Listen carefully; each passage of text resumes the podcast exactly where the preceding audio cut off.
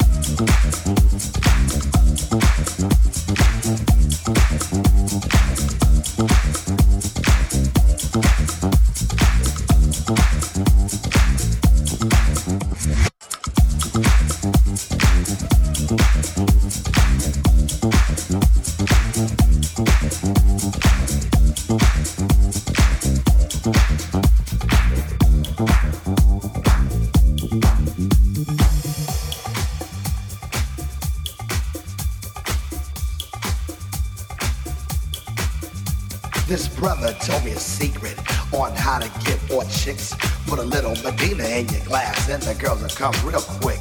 It's better than any alcohol or aphrodisiac.